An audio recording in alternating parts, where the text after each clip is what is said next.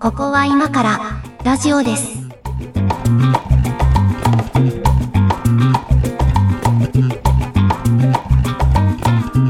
ここは今からラジオですのお時間です。お相手は上書きです。よ小屋敷です。ろしくお願いします。はい、お願いします。えーまあ、今年の抱負みたいな回をやったんですけれども、あのうんうん我々目線の収録日時点では、これ、新年一発目の収録になっておりまして、あけましておめでとうございます。えーあおめでとうございます、本当に。よろしくお願いします。あのこの番組が年をまたぎましたね。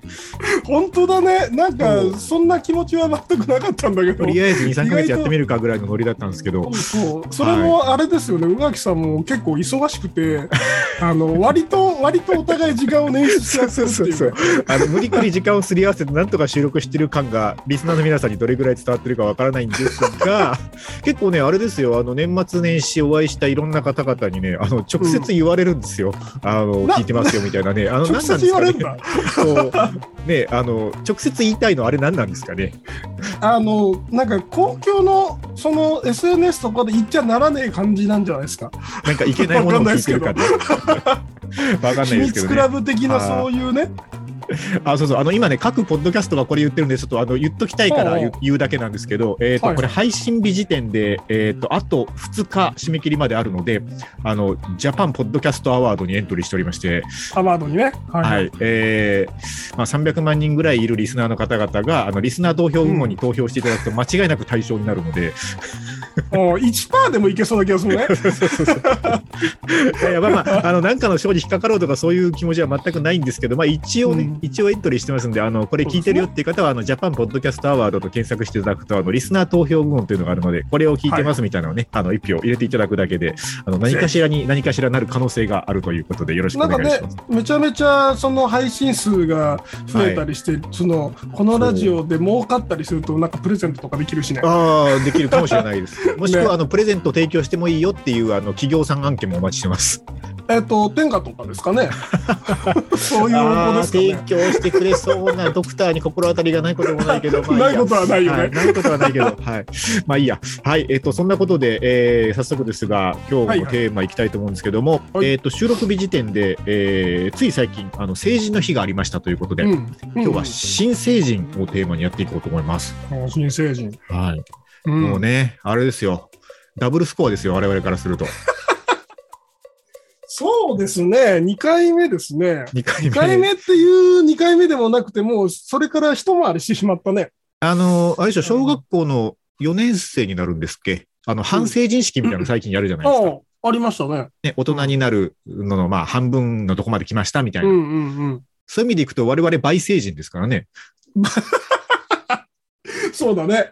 倍成なんか人超えてますけども、すっとああなんかあるんですかね？なんかその、あの、反成人の時には、なんか、はい今日からお前らは刑事事件で捕まるからな、みたいなこともなんか言われた気がするんですよね。少年法的なやつですか、それが。そうそうそうそうそう。で、なんか、その、うん少少年院に入る、えっ、と、資格を得たみたいな話を資されて。格を得たっていう言い方もおかしいと思いますけどね。うんなんかそう、まあちょっとねだから、自覚を促す的なみたいなね、うん、うんうん。ことだったんですけど、まあ、倍成人だと何何が、なんかあるんですかね、そういう。なんでしょうね。あの、成人式の頃に思い描いてた倍成人は、あの、うんもっともっと大人でしたね。もっとちゃんとしてると思ってましたね。ね。口ひげとか生えてたよね。外見？外見か。うんうんなんかこう、もっと顔が四角くて、えっ、と、ランバラル、あ、わかんないな。ガンダムでいうとこのランバラルみたいなおじさんになってたちっとわかりますけど。はずかなって思ってたんですけど、ううんん、なんかうんビジュアルのイメージでいくとそんな感じだったんですけど、全然そんなことないですね。ね、どうなんでしょうね。だからあれですよ、うんえっと、江戸時代だと50歳ぐらいが平均寿命なんで、もう、うもうそろそろ、そろそろですよ。なんか、うん。その、し姉妹こ、姉妹の準備をしないといけない。そうそうそう、もういつどうなるかわかんないみたいなね、感じですけど、だからあ成人の頃の思い出と、成人式とか出ました？ああ、行きました、行きました。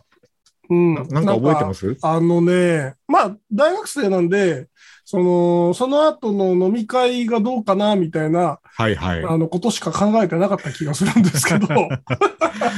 あーうんまあでもあれですねなんかでも、同級生と会ってみたいな。うん、そうそうそうそうそう。なんか、全然パッとししなかった子がめっちゃイケイケの可愛い子になってて、あるあるあですね。なんかと投資を失敗したなっていう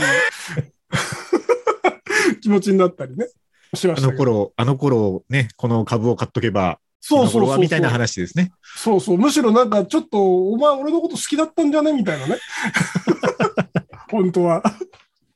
とか、あーまあそうはいいうなんかくだらないなんかことを考えてたのは覚えてますけど、なんかその心予想、なんかね、成人したからうん、何かを新たにしたとか、その覚悟が決まったみたいなことは一切なかったんですね。あーま実あ、は。正直ないっすよね。いや、今の成人の皆さん知らないですけど、ねなんか、二十歳になったからさあ大人だ、自覚を持てと言われたとて、うんまあ、大学生でしたしね。なんか、そういう自覚を持てる人がちゃんと政治家になったらいいと思うんだよね。いや、まあ、そういう立派な方々が政治をやってくださってるんだろうと信じてますけどね。ええうん。ああ、うんそうか。えっと、同級生の規模にもよると思うんですけど、うちね、あの、まだその市町村合併前の町なんで、すごいちっちゃな町だったんで、えっとね、同級生、小学校の同級生が50人っていう規模だったんですよ。まあなんか一人ずつね、なんか公民館の壇上に上げられて、新成人の抱負みたいなのを全員言わされるみたいな。やばい。謎のセレモニーがありましたけどね。何言ったかももはや覚えてないですけど。覚えてないですか？覚えてないですね。なんかちゃんとしたこと言ってそうだよね。なんか言った、言ったのかな？もう全然覚えてないですけど、でも結構ね、あの、まあ、田舎の町なんでって言うとちょっと語弊あるかもしれないですけど、うんうん大学に行ってるやつがやっぱすごい少数派で、その中では、ああ、はいはいはい。そもそもが。まあ、働いてる人はやっぱ多かったんですよ。うんうんうん。だからやっぱ今は自分はこういう仕事をやってて、仕事でもっとこんなこと頑張りたいですみたいなことを言ってる同級生を見て、なんかちょっと出遅れてる感みたいなのを感じたのはすごい覚えてます。ああ、わかる。うんわかる。それちょっとわかるかも。なんかその、まあ、その僕の市は結構いたので、えっと、あんまりその壇上に上げられてみたいな罰ゲームはなかったんですけど、一部でもないあですねの。あの、まあ、なんか同窓会とかで、その、まあ、高校はまだいいんですよ。なんかその小学校とかの同窓会とか行くと、やっぱりすごい、その分岐が激しくて、はいはいはい。あのー出遅れたというか、自分だけふわふわしてるな、みたいな、うんそのリリアル感がないな、みたいなのはあったかな。結構ね、あの、何人かは、女子とかはね、あの、うん。親になってたりもしたので、そうそうそうそうそう。んおーおーそうかと思いましたよね、二十歳の頃。なんか、田舎なんでやっぱその少なくなくて、うんうん。うん、なんか、こか、その、ファミリー話とかで花を咲かせてたりして、いやー、でもね、それ、なんかすごい格差を感じますよね。どどっちがいい悪いじゃないんですけどね、それはね。うん。うん。その後、あれですよ、なんだあの、小学校に行って、で、僕らの頃、まだ、あの、タイムカプセルを埋めるっていう文化があったやった。やったやった。掘り返しに行ったんですよ。え、やはり今やってないの？今ね、なんかやってるとこでも、その、埋めたりする、まあ僕らがまさにそうだったんですけど、あの、うん埋めると、やっぱどうしてもね、水没するわけですよ。そうだ、そうだ。そう今ね、やってるとこでも結構もう少子化で教室が遊んでるので、もうなんかそういううんタイムカプセル部屋みたいなところに教室に置いたりしてるところが多いみたいですよ。ああ、なるほどね。うん。はいはい。保管庫みたいな、トランクルームみたいになってんだ。タイムカプセルと呼べるのかそれはみたいな感じなんですけど、もうめちゃめちゃ水没してましたね。ぐちゃぐちゃになってた、俺も。えーぐちゃぐちゃのミニ四駆が出てきました。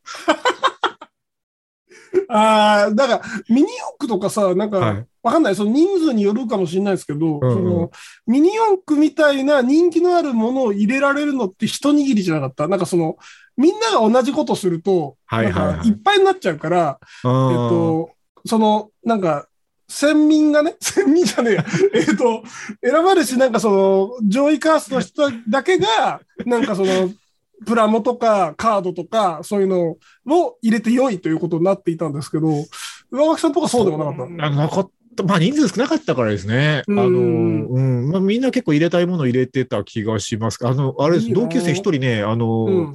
多分そのお父さんのやつなんですけど、うん。それこそ二十歳の成人式の後にこれ掘り返しに来るからっつってね、あの、お父さんのなんかもらってきた高級なブランデーかなんかをね、おお、あ、いたいたお入れてた酒入れる人。やつがいて、それもね、もうあの、ドロドロに水没してぐったぐたになってたんですけど、あれどうしたのかな？飲んではいないと思うんですけどね。とてもじゃないけど、飲もうって気持ちにならないならならないですね。まあ、そもそもお酒の飲み方もよう知らんですからね、その頃。うん、そうだよね。そうそう。うん、という思い出がありますけどね。うん、なんかあの、文集とかさ、そういうのあ、はいがはい、あったあった。入ったと思うけど、寄せ書きとかさ、はいはい。二十歳の自分へみたいな。そうそう、全部ぐっちゃぐちゃだよね、あんなの。ぐっちゃぐちゃでしたね。そう、だから今ね、あの、教室が空いててよかったなって思ってるんいや、ですけど。本当ね、ドライ、うんドライで保存されるわけでしょ。そうそうそう。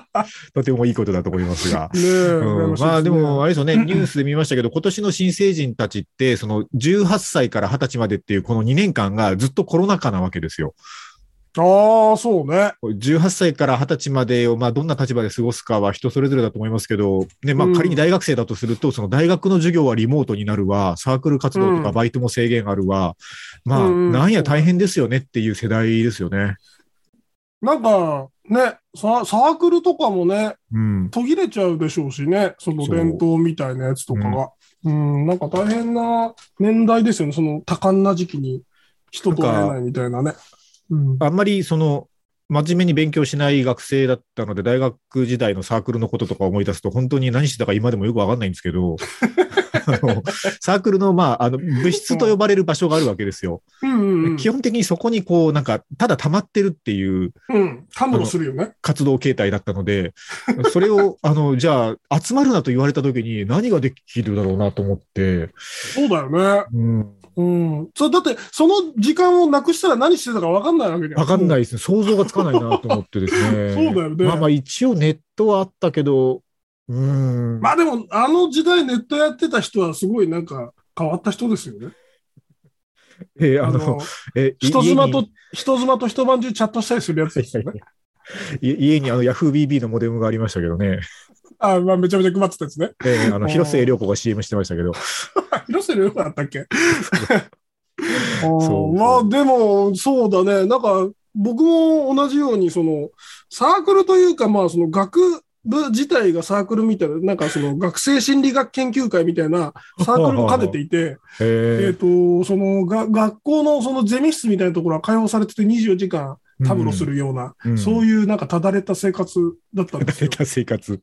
うんなんかまあ、一晩中ミンゴルやったり、麻雀ああ、ややってたミンゴル、桃鉄とかそういね。そうそうそうそうそう。それ、その時間がないとしたら、うん。相当僕稼いでたはずなんですよ。その、バイトしか他なかったんで、多ああ、なるほどね。バイトでってことですね。分。うん。うん。いや、でも、うんあの頃つるんでた友人たちとかって、もう本当なんかバイトの終わり時間とかまで把握されてるので、なんか深夜飲食店で働いてたんですけど、なんか0時までなんですよ、バイトが。24時まで。はいはい。で24時回ったところで、ここからオールナイトのカラオケに行こうぜみたいなメールが平平気で来るので、ああ、来る来る。うん、なんか なんでしょうね。どうやって勉強してたんだろうっていうか、まあしてなかったんでしょうね、きっとね。ためな、まあ、なんかその、ななんていうんですかね、中ボスを倒し続けるみたいな感じのその勉強の仕方をしてたはずなので、うん定期的に。まあ、うん。あの必修の課題だけは出すとか、そうそうそうそうそう。そういう感じでしたかね。うん。うん。まあ、大学時代も全然今の新成人たちとはちょっと比べようがないなと思う、思いながら、あの新成人のニュースを見ておりましたが、猫屋敷さんどうですか？その頃こう思い描いてた大人に近づきました？チッタ。いや、全くね、その、なんだろう、思い描いていなかったのではないか疑惑もありますね。その、将来どうなりたいとかが多分ね、なかったんだよね。ああ、でもそれなんかちょっとわかるな。うん、だからなんかその、うん思い描いてた自分に慣れてる慣れてない以前に何も思い描いてなかったので、あのーなんか、こう、す差、差もないっていうか、あはいはいはいあこうなるはずだったのになれなかったとかもないけどっていうことな、ないっすね。何の中で悔しさも、えっと、達成感もないっていう。うん、ただなんか、えーはい。その当時予測し得た、その感じになってるかというと、多分よ当時予測し得なかったなっていうのはあります。ね。うん。なんか、大学3年になって、うん。えーっと、周りがちょっと将来のこと、まあ、例えば就職活動の準備始めるとか、うんうんうん。なんかそういう動きを始めたのを見て、あ、将来のことを決めなきゃいけないんだって思った記憶があるんですよ。あ、なったなったなった。うんなんか、なんかそういうの教えてくんないね、誰もね。そう、誰も教えてくんないから。何、何スーツ着てどうどうしたのお前っつって。そでなんか、いや、そのなんかね、説明会があるからみたいな。あ、そういうの行く、行く、行くやつなんだみたいな。う。そうそうそう。いや、本当まさにそうで、なんかその、その、なんだろう、その、いわゆるその連鎖の一つなわけじゃないですか。その最初の人って、どこでそれ教えてもらったのってすごく思わない？いや、でも今、今の20代っていうか、今大学生とかあれですよ、大学がそういうなんか、なんていうの、面接の練習とか、例えば、ああ、まあね。なんか業界分析のなんかこう、講座みたいなのとか、うん。結構そういうのサポートしてくれるとこ多いみたいなんですけど、うんうちね、通ってた大学、本当何もなかった。いや、知らなかっただけかもしれないですけど、うちもなかったと思う。うん。なかったんで、まあ、周りの大学はそんなことしないのあんまり。しないですね。周りの友達がだから動き始めたのを見なかったら多分本当に何もしてなかったと思うんですけど、だよね。んだからなんかそのノウハウの共有とかさ、そういうのもなかった？なかったですね。うん、だからな、何の業界に行きたいとかも全然、こうイメージしたこともなかったんで、業界研究とかもしてないから、うん本当なんかバタバタと慌てて手当たり次第受け始めたみたいな記憶がありますけどね。なんかもう、うん昔からそのやってるやつの、その出所というか、なんうんそいつはどこで教わったんだとか、うんうんっていうのが、うん、その大大学の就職活動もそうですけど、はいはい。えっと、大学時代ってなんかその、えっと、お金に関するまつわることを自分でしだす時期の、なんかその、境目の時期じゃないですか。はいはい。まあ、二十歳過ぎてね、ローンも組めるしそうそうみたいな。税金のについてもちゃんと知らないといけないみたいな、はいそういう時期になんで誰も教えてくれなかったんだろうっていう、なんかその。なんでみんな知ってるんだろうみたいなのは、未だにありますけどね。そうですね。あの、なんか源泉徴徴収とか国民年金、うん厚生年金とか、ああいうことを義務教育でどっかでやってるんですかね？知らないだけで。なんか、いや、どうなんややった方がいいと思うんですけどね覚えてないけどな。絶対やった方がいいよね。初任給給与明細見てびっくりしましたもんね。誰に何を持っていかれてるのこれはみたいな。誰が持ってってんのみたいなね。わそうそう。あれちゃんと教えた方がいいと思うんですけど。えっ、と、そうだな。うん。だからそんな感じで世の中になんとなく出たので、ね、今の新社会人たちはどうなんだろうと思いながらなんですけど、あの、今日ね、このテーマで、あの、語りたいこと、実は一一個ちょっと、あの、これ言いたいっていうのがあって、うんあの、この時期から、そうですね、えっと、年度明けぐらいまでにかけて、あの、これから社会に出る君たちへみたいなブログを書きたがるおじさんについて、いるーいるーいやいや、あの、書いていいんですけど、書いていいんですけど、多分届いてないだろうなっていう、これどっかでもした話と一緒なんですけど、いるな。ツイッターでもいるよね。ツイッターでもいますよね。連連投するおじさんいるよね。まあ、ほら、もうね、我々、倍成人ですから、はいもうね、時代が違いすぎてね、参考にもならんだろうって、仮に聞いてもらえたとしてもよ、よね仮に聞いてもらえた、読んでもらえたとしてもね、もう参考にならんだろうと思うんですけどね、我々の経験談なんて。への役にも立たないと思いますよ。いや、本当に本当に。なんかこう、な、何が目的なんですか？そういう組織があるんですかね？組織があるのかどうかわかんないですけどね。啓蒙しようみたいないや、まあ、でもなんか、言いたいんでしょう、きっと。ものもしたいんでしょう若ね。者にね。うんまあ、成功してる人ですよね。あ、でもどうですかね。あの、俺みたいにはなるな系もあるんじゃないですか、割と。ああ、いや、あんま俺みたいにはなるなけ。しくじり先生的な。まあでもね、まあ。普通の自慢みたいなやつは見たこと確かに確かに。俺みたいにはなるなという皮をかぶった。そう。でも俺はこうやって乗り越えてきた自慢そうそうう。そうそう、それそれそれ、一番腹立つやつ。うんそれは見るけどね。なんか本当になんかその失敗談をどうのっていう人は、なんか深刻度が違う気がするし、別に成人式云々で言うことでもないしっていう。あ割とガチ深刻なやつが、あの、匿名ダイアリーとかに上がりますよね。そう、特命ダイアリーは、あの、年中無休で成人式みたいなのがあるんで、あのね、ですけど、ガチの、ガチの業界の闇暴露記事みたいなやつがね。時々定期的に上がりますよね。あるね、なんか、やっぱ、しかも最近見てないんですけど、はいはい。見てるとなんかやっぱり世界にこう、なんていうか、絶望してしまうというか、あのー下がってくるなっていう 気持ちがい。やーでも、あの、い時々見てますけど、匿名ダイアリー文学ってありますよね。なんか。あるね、あるね。ま、増田文学と呼ばれるような。すげえ、すげえその、構成と、うん。その、呪術の、なんていうか、優れた文章うん。あるよね。これ、プロが大人の事情で、あの、商業誌とかに書けないことを書いてるんじゃないかみたいなね。ああね、うん、そういう感じもしているっていうしますけどね。ね。そうそうそう。えー まあ、あの、新生児に向けた話なんだかなんだかよくわかんなくなってるので、ちょっと一回、ちょっと一区切りしましょうか。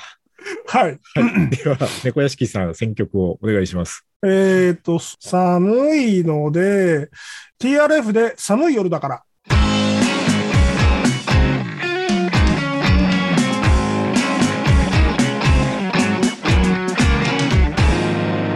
ここは今からラジオです。2000年よりも前、90年代かな？うん90年代じゃないかな、まだ。90年代じゃないですかね。ギリ、ギリ2000年代に入るかな入らないかなだと思います。うんああ、でも、ね、我々世代は小室哲哉音楽をどっかでは一回立秋してますからね。そうですよ、そうですよ。うんもう、小室、小室チルドレン。小室チルドレンですからね。えーなんなら。はい。まあ、じゃあ、ということで。前半もなんやわちゃわちゃ話をしておりますが、今日新成人 というテーマなんですけど、はい。別に我々が新成人に言いたいこととかが全然あるわけでも何でもないんですけどね。なんかどう、どうですか？下の世代、二十歳前後の世代どう見てますか？立ち前後の世代、そう、そうですね。なんか、我々から、っていうか僕から見ると、うん。その、んなんだろうな。自由でいいなっていうのと、なんか可能性がいっぱい残ってていいなっていう、はいはいはい。羨望の眼差しで見てますね。おー、なるほどね。うん、なんかその、うんぼ僕らがその年代の頃になんかわ大人からたびたび言われてた、そのなんか、可能性がまだ君にはあるんだからみたいなはいはいはい。話うん。で、まあ右から左だったんですけど、ええええうん、まあちゃんと、まあ聞いたところで何の役にも立たないんだが、でもそれは真実だったなっていう、なんか答え合わせができた感じ。あの、倍成人になってから、あの、うん。何ですかね、今年、まあまあ新年明けたので、いろんなその番組のネタとかでも、その今年どうですかみたいなことを、やりたいことありますかみたいな、今年の抱負的なことを聞かれるんですけど、うん。そのなんか、割と年配の人が今年の抱負とか聞かれて、いや、今年もとにかく健康で過ごしたいと思いますみたいな、もうなんかありきたりのことを言うおじさんを見て、なんだかな、普通のこと言ってんなと思ってたんですけど、うん。うん。あれ、なんか倍成人ぐらいになってくると、あれはそのうん。なんか社交辞令というか場を濁すためじゃなくても、本気で本心から思って言ってるんだっていうことが、そうなのよだ。だんだん分かってくるわけですよ。心の底から言ってるなっていうね。心本気でもう、とにかく健康でいたいっていうのを本心で思ってるっていうことが、だんだんね、その、こう、輪郭がはっきりしてくるというか、その正体が。そう、だからあれはそうなんだなと思うのと同じような意味で、なんか、うんあの、ね、若者には可能性があるなって思うわけですよ。うんただ、それ若者の側から見ると我々が感じていたように、まあまあ、はいはいうんって思ってるんだろうなと思うんですけど、いや、そん、本当そうだ。なんかあの、この間、うん。あの、JAXA はいがはい。宇宙飛行士を大募集しますってやってたじゃないですか。見ました。うん、それ見て、もう思ったんだよね。そう。宇宙兄弟ですよね、リアル宇宙兄弟。そうそうそうそうそう、もうだから狭まってしまった、そのうん42歳の可能性と、えっと、今年成人向けて20歳の可能性って全然違うなっていう、そういう、だから目も、目も悪くなっちゃってるしさ、なんかその、なんならその、老眼で、その近くのものはもう目が、眼鏡外さないといけないんだけど、宇宙空間でそんなことしてらんないわけですよ。そりゃそうですよ。うん、なんか見え、ネジが見えねえから眼鏡外してみたいなのを宇宙服の中でできないから、なんかそこかな？そうだよね。本当に JAXA のあの募集見て、ね、なんか、宇宙飛行士の募集がある時代に生まれるかどうかってね、なんか、うん。ちょっと大きく、あ、そこまで選択肢の幅あるんだっていう感がしますよね。ね、そう、そうだよね。なんかその、我々が世、界じゃなくてっていう。うん社会に出る頃、宇宙飛行士っていう選択肢はどんだけ優秀でもなかったですからね。うん、なんか、まあまあ志すことはできたかもしれないけどね その JAXA が募集はしてなかったですそからのね。うん。あのうん、そうそうそうそう。なんかまあ仕事だけじゃなくて、えっと、まあなんか趣味の話をすると、その音楽とかでも、僕あのパソコンを触り始めたの最初 DTM が入り口で、あのはいはいはい。ローランドのね、あのミュージローっていうシリーズがあったんですよ、昔。ミュージロー、あったね。あったね。でミュージローは最初はね、あのハードウェア音源で、あの、ハードウェアのはいこう、音がいっぱい入ってるマシンをパソコンにね、えっ、と、うんうん MIDI ケーブルで繋がないといけないんですよ。あの、で Mac mini くらいの大きさのなんか箱でしょ？そうそうそう。で、このあったね MIDI ケーブルでつなぐためには、パソコンの本体にサウンドカードを挿さないといけなかったりとか、はいなんかね、なんや大変なんですよ、まず始めるまでが。パソコンから音が出るまでが、あまずなんや大変なんですよ。ハードル高かったよね。そうそうそう。うんで、だからまあ、だからこそいろいろまあ調べて勉強して、あの、なんとかかんとかお音が出たみたいなね。で、こう、マウスで一個一個ポチポチ、こう、音を置いていくみたいな。あの、そう置いていくってなんかね、ステップ入。力みたいなことをやったりしてたんですけど、あのーうんもう最近のその DTM というか、もう DTM って言葉もあんまり使わないのかもしれないけど、もう、なんていうんですかね、うんパソコンで音楽作るとか、もう死ぬほど音楽の作り方いっぱいあるし、もうん。う選ばなければ、そうですね、なんかパソコン起動してから15分後には1曲できてるぐらいのことは普通にできるわけですよ。で、いや高度なことをやりたければマックとか、標準に入ってるもんね。まあまあガレージバンドとかね、もうすぐできますし、うん。そうそう。あのー高度なことやりたければ、やるためのツールが、まあ、無料でも有料でもいろいろあるし、そういうのを解説した動画も山ほどあるし、なんか。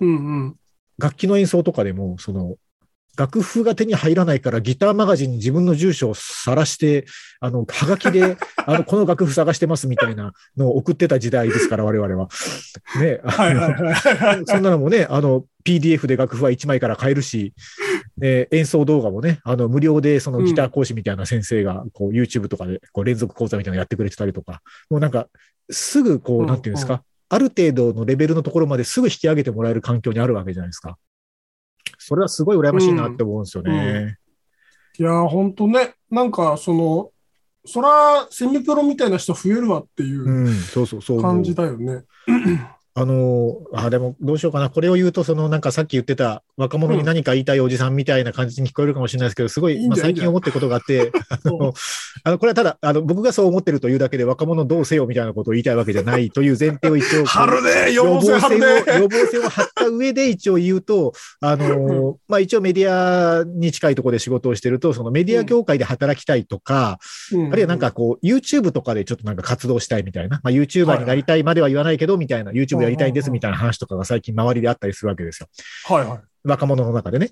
で、なんていうんですかね、その、まあじゃあ例えばテレビ局に入って、えーなんか、まずアルバイトから入ってとかね、なんかそこからこう、だんだん実績を積んでみたいなことももちろん一つのルートだと思うんですけど、うんうん。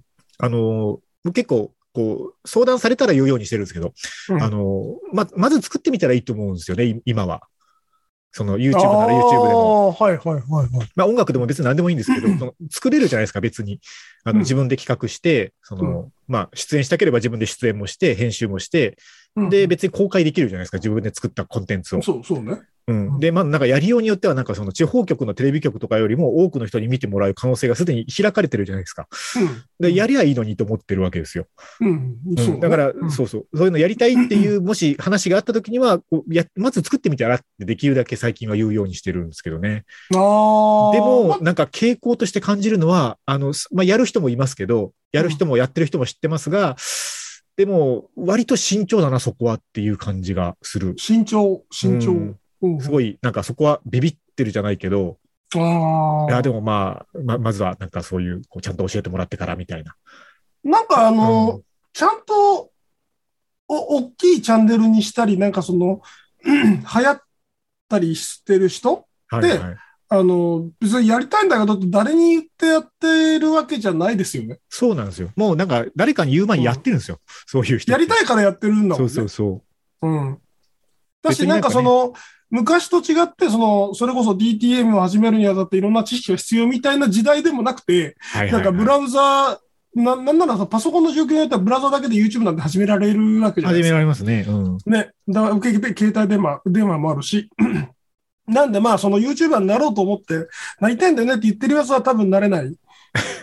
あそうか。まあ、なりたいんだよねってことを外に言ってる時点で、そう、そう。もうその心の持ちようがまず違うので、はいはいはい。えっ、と、多分、いや、なれないし、その他力本願なところが見え隠れしているので、えっと、多分面白くない。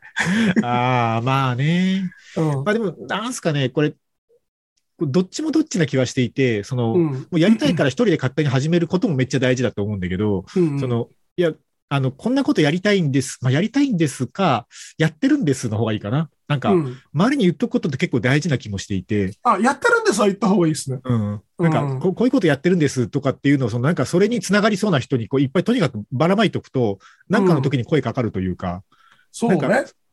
もうなんか、それこそ倍政治になると、どっちかというと声かける仕事の方が多くなってくるので、はい、はい、そうそう。ああ、なんかそういえばああいうことやってるやついたな、みたいなストックをどれだけ持ってるかみたいなのは結構、なんか仕事の進め方に影響したりするからですね。そうだね。うん、だから、いろんな人。人にやってるんですって言おうぜと思ったりもしますかね。あと、まあ、そう、やってるんですの切り取り方が大事だなと思いますね。その、切り取り方。なんか、なんか、こう、誰でも、誰にも刺さらない、これこれやってるんですって言い方というか、そのテーマの選び方だと別に覚えてもらえないので、うん、そうだね。なんかそのまだまだやってるんですの切り取り方で、なんか意外と意味のないことでも拾ってもらえたりするはいかはなって思って、そのし視点というか、えっ、と、言い方が面白ければ。い。なんか自分のやってることへの名前の付け方大事ですよね。そうそうそうそうそうそう。うん。なんか毎日漫画を描いてるんですって言うだけなら、うん多分いっぱいツイッターとかにいると思うんですけど、はいはいはい。毎日〇〇についての、えっと、絵を描いてる。例えば、えっと、そうだな。苔って別に毎日変化するわけではないんですけど、はいはい。えっと、毎日自分家の苔の絵を描いてるんですみたいな変わった人がいたとして、まあちょっと脳裏に残るじゃないですか。はいはいはい。まあそういう切り取り方というか言い方大事だよね、みたいな。この前若者にそんな話をしたな、そういえばっていうのを今思い出した。結構なんか若者に言っちゃってますよね。うん。もうだから止められない老害化っていうのは、まあしょうがないんじゃない？ちょいちょい出てくる。この番組でちょいちょい出てくるキーワードが出ましたね、今年も。いやいや、そのなんかね、なんか番組企画とかをどうやって作るかみたいな話をね、若者と雑談でですよ。雑談でしてた中で、その、どうやったら面白い企画ができるかとか、まあ正解はないんだけどね、とかって言いながら、でもまあやっぱり好きなものは、こう熱も入るから、まあまずは好きなものを探すといいよという話の中で、でもまあ、例えばじゃあ漫画が好きですと。うん。ね、漫画が好きでいいいいよ、いいと思うよと。でも漫画が好きだから漫画の話をする番組を作りますは、もう全然こう、多分世の中にもう山ほどあると、そんなのは。うんうん。うん、だからまあ、あの、尖らせるためにはやっぱり絞ることだぜと。うんどう絞るかのところに腕の見せ所があるぞと。うん。絞り方考えろよっていう話をね、この前してたんですけど、えっと、と、例えば、その漫画の中の名言を紹介しますみたいなのはどうかっていう話になったんで、まあいいと思うよと。いいと思うし、名台詞みたいなのいっぱいあるから、あの、自分がビビッときた名言を紹介します。まあいいと思うけど、まあでもそれもあるよねと。うん多分どっかのラジオ番組がこの長い100年近いラジオの歴史の中で30回ぐらいはやってるよと。うん、そうだね。被るしね、多分ねそ。うそうそう。だからまあもう今の時代もうその、もう本当に狭いところでいいからグンって刺さった方がいいので、あの、思い切りそこは絞ろうと。うんで例えばだけど、まあうちは、あの、こち亀が全巻あると。うん、ね えーまあ人生の大事なことは大体こち亀に書いてあるんだから、うんその、こ皆さんのお困りごとに対して、あの、人生相談に対して、あ、その疑問に関しては、こち亀の何巻の、あの、このページに書いてありますって、人生相談を全部こち亀で答える回とか、どうや、みたいなのとか。だからそれぐらい絞っていいんだぜっていうのを、あの、この前ね、雑談でしてたことを思い出しましたけどね。うん。うん、なんかその、わ、枠を外せないじゃないですか。普通なんかその、な、なんだろうな。よっぽど好きなことでない限り、はい。なんか企画を考えろって言われたときに、うんその、一回その、ここからここまでの範囲だよね、みたいな枠を外したとこからスタートしないと、あ、そうそうそう。それはあの、うん。なかなか、いい着地できないというか、まあ、よくあるよねなやつになりますよね。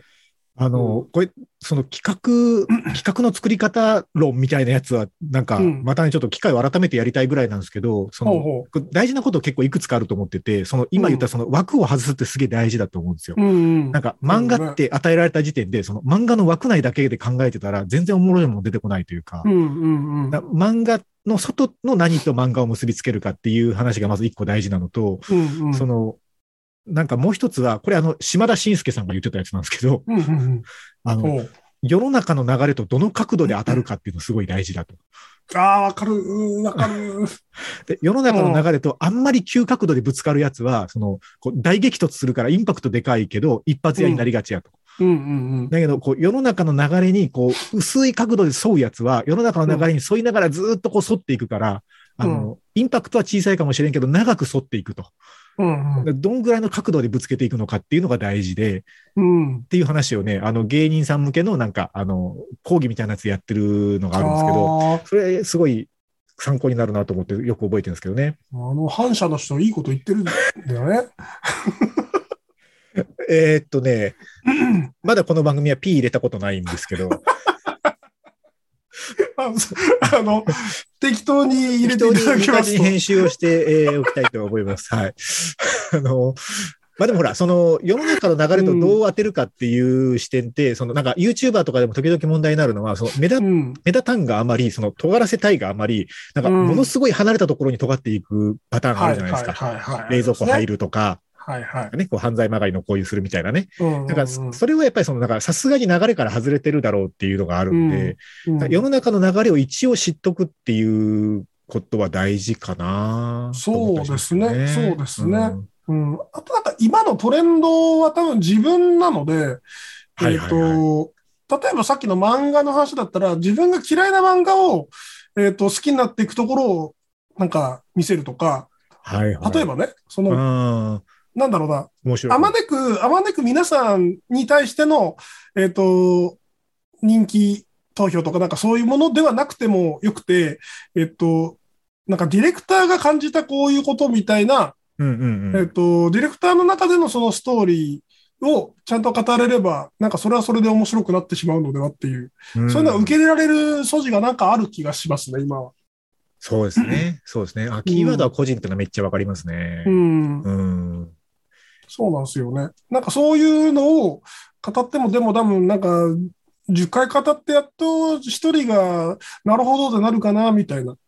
やっぱなんかその、ねお互いの視座が合ってないと多分伝わらない話だと思うんですよね。これって。だから両方あるような気がしてて、そのポッドキャストとかって今すごい多様な番組があるので、その本当にもう自分がこう、フィーリングが合うやつだけを聞くみたいなことがもう本当に一般的なスタイルになってると思うんですけど、うんうんだからフィーリングが合うかどうかはまあともかくとして、こう邪魔にならないものをただだらだら摂取してたいみたいな欲求もあると思うんですよ、コンテンツって。うんうんうんまあ漫画とかでもすごいなんかこうワクワクするストーリーとか、なんかすごい感動的ななんかやつとか、なんか絵がすごい好きとか、そういうこうんううん強いモチベーションで見るというよりは、なんかこの世界に浸ってたいとか、うんちょっと疲れた時にパラパラ見て癒されるみたいな種類の漫画もあるじゃないですか。うんうんうんうんなんかそういうカテゴリーも結構割と今大きくなってきてる気がしますけどね。うーん、そうね。そうね。まあみんなコンテンツを消費常にしている時代なので、当然そういう種類のコンテンツも多く消費されるんでしょう。うん。まあなんか、我々がそうなのかもしれないですけど、基本みんな疲れてる感じしません？ああ、でもね、前職までは相当疲れてましたね。確かになんかその、日々仕事に追われてたりっていうのはまあありましたね。確かに。うん。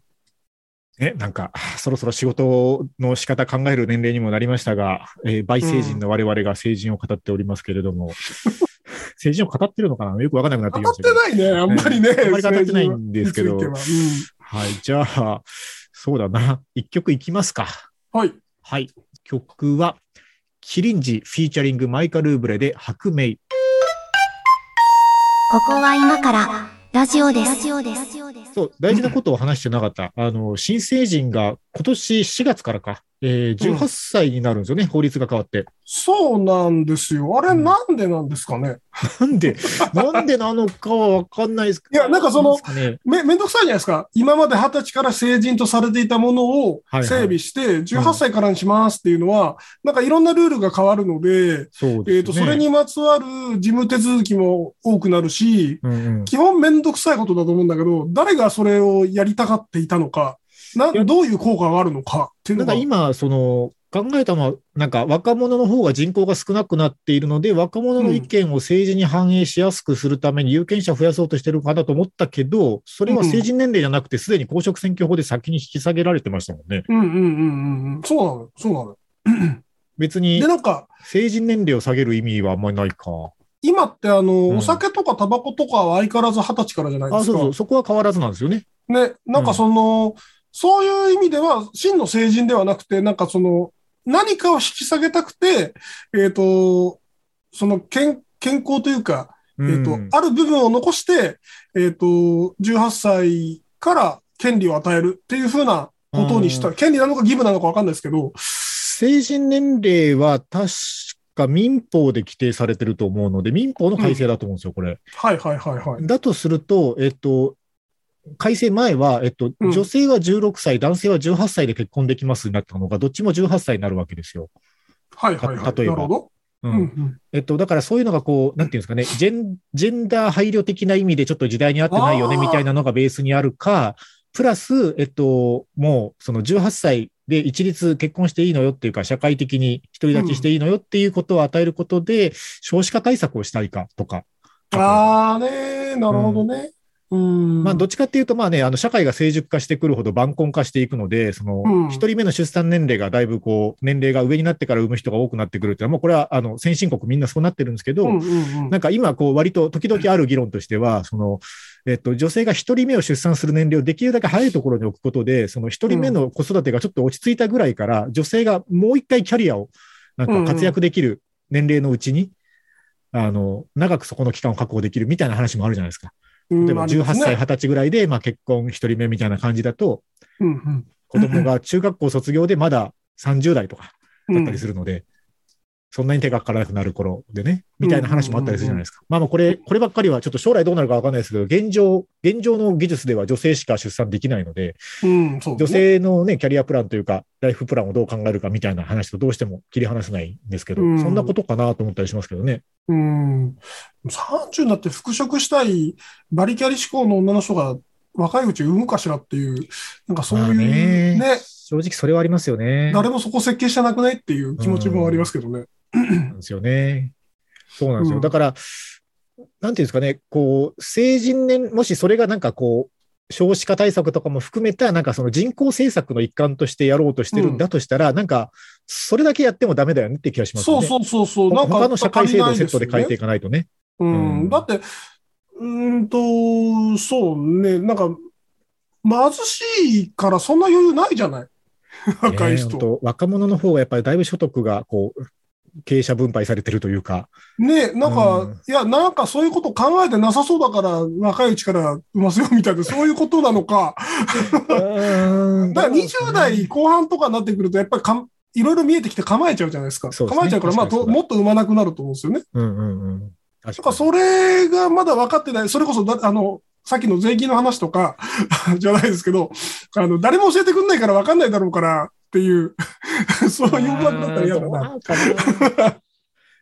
まあでもこれものすごい語弊がありますけど、結構もうそのお金で解決できる問題な気もしていて、うん。もうなんかその、1年でも早く結婚とか、1年でも早く出産するほど、なんかその国からの給付金の金額がバーってでかくて、うん1年過ぎるごとにどんどん減っていくみたいな制度にするだけでもいいと思うんですよ、別に。あとそれで、その、金額的にシッターが雇えるくらいだったらそうそう別にね、そうそう。うん、全然いいと思うんですよね。なく産むんでしょうけど、うんそれにも達してないし、介護と同じカテゴリーになると思うんだけど、シッターって。うんあのーそこへそもそもお金を落としてないから上げづらいんでしょうね、うん。きっと。なんか、なんか、あれですよね。だからやっぱ、これも人、個人差はもちろんあるけど、傾向としてはやっぱり年配層の貯蓄額がものすごくて、で若者に行くほどどんどんそこ先細っていくので、こう、うん年配層から若者層へ、こう、資産を移転させる制度をなんか、早を作った方がいいですよね。なんかそれっぽいことはやってましたけどね。なんかその贈与ができるとか、はいはいはい。教育関連だったら合いいよみたいな。法合法的なオレオレ詐欺みたいな、合法的なオレオレ詐欺。なんかね言葉に矛盾があるけど、うん。詐欺だからね。ほら、あの、オレオレ詐欺って、あの、すごい巧妙にできた、あの、うん。手口だと思うので、うんうんああれが違法でさえなければ若者から、あの、お年寄りから若者にお金が移転する手段ではあるなと思う。まあ違法だからね、ダメだけど。年寄りから若者にお金を移転する手段もやっぱり必要だよね。必要だと思いますうんね。必要だよね。でも、うんお金ない年寄りもいいから、まあ、一括り年寄りって言えないんですけど。言えないけど、う。うんん。お金持ってる年寄りからの、よくなんかあの、な、なんですかね、えっと、亡くなって、はい。えっと、遺産を相続するときに100%にしろみたいな話あるじゃないですか。はいはいはいはい。の税率を。まあ、あれは割と確かになと思うところもあり、相ただまあね、そうぐって上げて。する人は、その、例えば不動産とかなんて、はい。別に100%で、えっ、と、相続しようが、数年持ってれば元は取れるので、まあ別にいいよなとか、うんなんかそういう抜け道はあるので、もうちょっとあるだろうなとは思うんですけど、まあでもそういうことなんじゃないのっていう。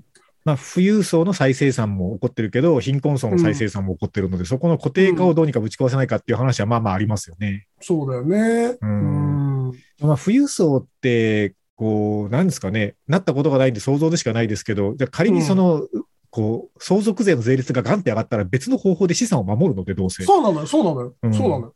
なんかね、そのこノウハウは、し その、なんだろう、資産持ってる層でしか共有されてないんですよね。う資産持ってない自分でも思いつく方法いくつかありますからね。そうね。うんなんかね、こう、あんまり事業を行ってない会社を作って、そこの社長にしてむちゃくちゃ役員報酬払うとか、なんかね、いくらでもやり方ありますもんね。買い取ってね。そうそうそう。うん。うん、なんだろうな。結局金の話になってる感じはしますが、う。うんんまあまあ、あれですよ。あの、倍成人としては、今の、こう、新成人の皆さんの世代がね、もう数が少ないだけでだいぶ希少なんだから、あうん。の、なんだろうな、こう、大人のおじさんたちが言うことに惑わされずに活躍うんしてほしいなっていうことぐらいですかね。あと多分、えっと、1日に3回も4回もセックスできるの今だけだからやっといた方がいいよっていう、そういう言葉を送りたい。個人的には。3回は無理でしたね。何の話をしてるんですか、これ。3回、4回できるでしょうに若い、その20あ代ーごめんごめんえっ学生でしょ？とね果たし4回は無理でしたわ。その頃でも。その頃でも4回は無理でしたわ。いくらなんでも。それはなんかあれだよ、なんかその、シチュエーションの魔力をうまく使ってないからじゃないですか？いやいや、シチュエーションの前になんか、その、体体力的にいけたとしても、もうモチベーション続かないですよ、そんなに。ああ、なんかすごく、なんか、枯れてたのね。枯れていやいやたのね。違う違う。いや、ありましたよ、それなりに、こう、若い頃は、ほとばしる性欲的なものも、若い頃ありましたけど、なんだろうな。うん、まあね。こう、食べ物と一緒で、なんかそれもこう、食欲と性欲って似てるのかもしれないですけど、うん。こう、めちゃくちゃ食いたいって思ってる時期って本当にわずかじゃないですか。なんか食欲がもうほとばしっていて、うんうんうん。1日5食でも食えるわみたいな、うん。毎食大盛りでいいわみたいな時期ってほんのに一時だったじゃないですか。まあ、18から20、そのくらいだよね。20、うん、20歳、に20代の半ばぐらいになるともうちょっと大盛りはいいかなみたいなね。あ、そう。結構いけてた。あ、結構いきます？結構いけてた。最近でもだって大盛りやめたので。お屋敷さんは食にこだわりの強い人であることを忘れていたよ。いやでもほら、あの、だんだん傾向としては、その、うん。ちょっとでいいからうまいもの食いたいになってくるじゃないですか。そうそう、それはね、もうだから、年取ったらそうなるじゃない。うん、もうなんか、その、こう、ラードと化学調味料で絡め取ったものではなくて、なくて、なくて、こう、本当にうまい出汁を取った、あの、美味しいものをちょっと食べたいってなるじゃないですか。そうそうそう、お茶漬けとか、ね、いいですよね。そうそうそう。あの、性欲とかもだんだんそうなってきますよね。何の話ですかね、これ。本当あじゃあ本当だからもう身をもってそのなんか身体性がどうしても衰えるのでうん多分絶頂がね16から20歳とかそのくらいだと思うんですよ身体性のだから今のうちにその楽しめることを楽しんでおきなさいっていう。ただそれにもねまつわる金がないので難しいかもしれないけど金がなくてもできる範囲。で手近なとこで頑張れって。えっと、法律の範囲内でね。法律の範囲内。でギリギリ法律の範囲内ぐらいでいいから。そうそうだね、うん。ものすごい避けていかなくてもいいので、ギリギリ法律に触らないギリギリぐらいのところでいいから、楽しんでおきなさいっってて思いますね。はい。うん。はい。という倍,、言葉としてはそんな感じ。はい、倍成人2人のトークでした。はい、ということで、今日も猫焼さんありがとうございました。はい、ありがとうございました。